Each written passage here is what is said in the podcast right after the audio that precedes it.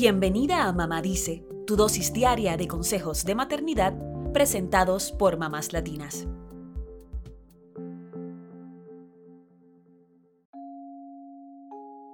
Desde que te enteras que vas a ser mamá, comienzas a pensar en cómo hacer que tu casa sea segura para un bebé. Y cuando tu bebé empieza a moverse, a arrastrarse, a gatear y a caminar, ya se encienden todas las lucecitas de alerta en nuestra cabeza.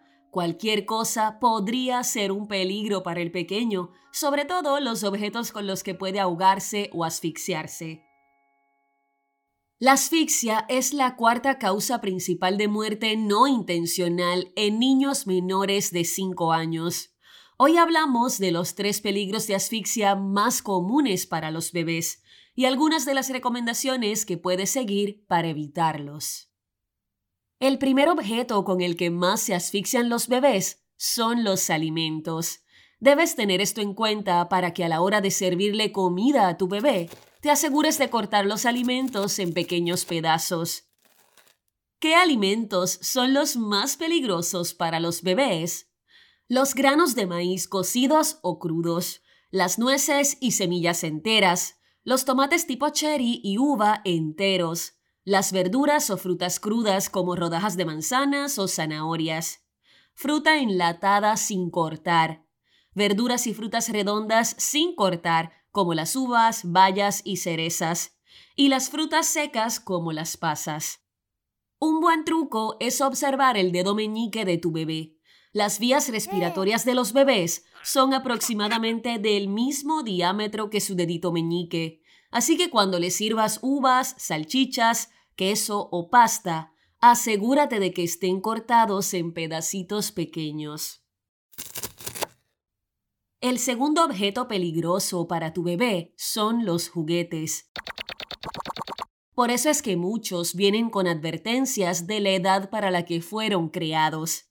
Los juguetes con partes pequeñas o cosas que podrían desprenderse no son ideales para los bebés.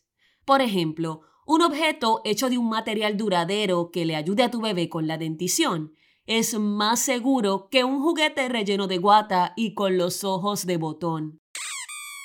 Tanto la guata como los botones son un riesgo de asfixia para tu bebé.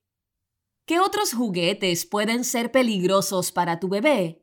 Legos, canicas, globos, juguetes con partes pequeñas o que se desprendan o rompan fácilmente, botones, cuentas u otros objetos decorativos que se desprendan, imanes y pilas o baterías de botón.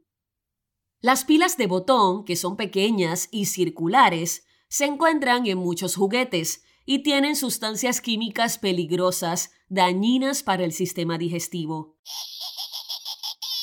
Los imanes también pueden causar daños catastróficos en el tracto digestivo de un bebé y pueden provocar incluso envenenamiento de la sangre y hasta la muerte. Peor aún si se traga dos imanes, los cuales podrían unirse entre sí y cortar el suministro de sangre. Si tu hijo se traga un imán o una batería o pila, llévalo de inmediato a una sala de emergencias. El tercer objeto que representa un peligro de asfixia para un bebé son los artículos para el hogar. ¿Quién no tiene un cajón de la casa lleno de cositas, cintas, clavitos y todas esas porquerías que no entran en otros sitios? Estos objetos, aparentemente inofensivos, podrían ser mortales para tu bebé, así que manténlos fuera de su vista y de su alcance.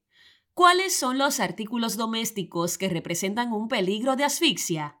Tornillos y clavos, monedas, botones, baterías o pilas, tapas de bolígrafos y marcadores, clips de papel, chinches, tachuelas y pines, e imperdibles. Más allá de mantener fuera del alcance del bebé todos estos artículos, puedes tener en cuenta estas otras precauciones.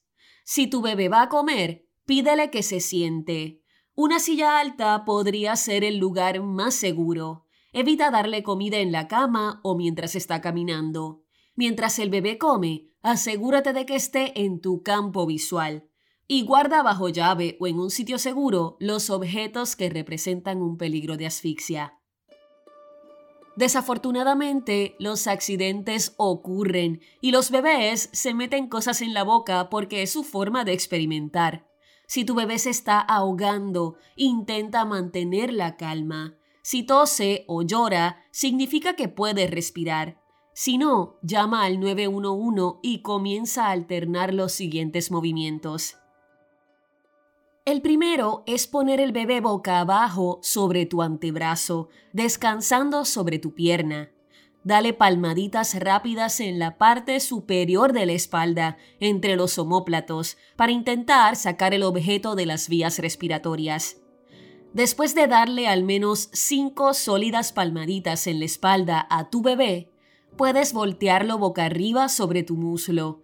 Relaja la cabeza del bebé hacia atrás y usa dos de tus dedos para presionar contra el esternón del bebé en su pecho al menos cinco veces. Repita los movimientos boca arriba y boca abajo hasta que llegue la ayuda. Otra alternativa es realizarle la maniobra de Heimlich que son las compresiones abdominales para desobstruir el conducto respiratorio. Luego de darle las cinco palmaditas en la espalda sobre tu antebrazo, descansando sobre tu pierna, usa la mano con la que le diste las palmaditas para voltearlo y apoyarlo. Con la otra mano, usa dos dedos para presionar y comprimir el tórax al menos cinco veces. Después, abre la boca del bebé y observa si el objeto salió. Si es así, sácalo. Y si no, vuelve a repetir el ciclo hasta que el objeto salga o hasta que el pequeño pierda el conocimiento. Si lo llegara a perder, es hora de realizar una reanimación cardiopulmonar. Cuando somos madres, todos estos conocimientos son fundamentales para saber cómo actuar en caso de una emergencia.